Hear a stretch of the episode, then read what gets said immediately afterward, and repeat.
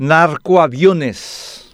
Derribar un avión civil es gravísimo y existe una legítima reserva acerca del riesgo implícito exponer a la muerte a civiles inocentes, tragedia que debe evitarse y eso no está en discusión en nuestro debate sobre una ley que autorice el derribo de aviones usados para transporte de drogas. Una mayoría logró que la Cámara de Diputados elimine de la ley la autorización de derribo y logró el apoyo de la Embajada de Estados Unidos para ello. El argumento central es un acuerdo convertido en la ley 1616 de nuestro país que dispone que los estados contratantes reconocen que todo estado debe abstenerse de recurrir al uso de armas en contra de aeronaves civiles en vuelo y que en caso de interceptación no debe ponerse en peligro la vida de los ocupantes de las aeronaves ni la seguridad de estas. Sin embargo, la ley 1616 misma establece que la presente disposición no se interpretará en el sentido de que modifica en modo alguno los derechos de los estados estipulados en la Carta de Naciones Unidas, cuyo artículo 51 establece que ninguna disposición de esta carta menoscabará el derecho inmanente a la legítima defensa individual o colectiva.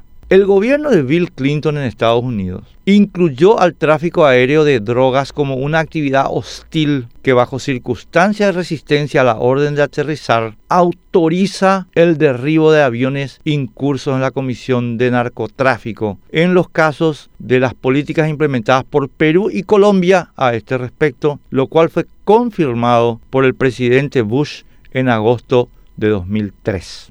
Reconozco que no estoy al tanto de que esta política haya sido derogada. El 15 de febrero de 2006, la Corte Suprema de Alemania, en la sentencia que declaró inconstitucional el artículo 14 de la Ley de Seguridad Aérea, que autorizaba el derribo de intrusos, sostuvo que el precepto impugnado no vulnera la Constitución cuando el Estado se defiende contra un ataque antijurídico y trata de rechazar lo incumplimiento de su deber de protección frente a aquellos cuya vida va a extinguirse. Porque la muerte de los terroristas causada inmediatamente por la intervención estatal solo a ellos les resulta imputable al haberla provocado antijurídicamente bajo su propia responsabilidad. En sus manos estaba haberla evitado. El narcotraficante que, volando un avión con contrabando de drogas, viola el espacio aéreo paraguayo, se resiste a obedecer la orden de aterrizar, no es un civil inocente.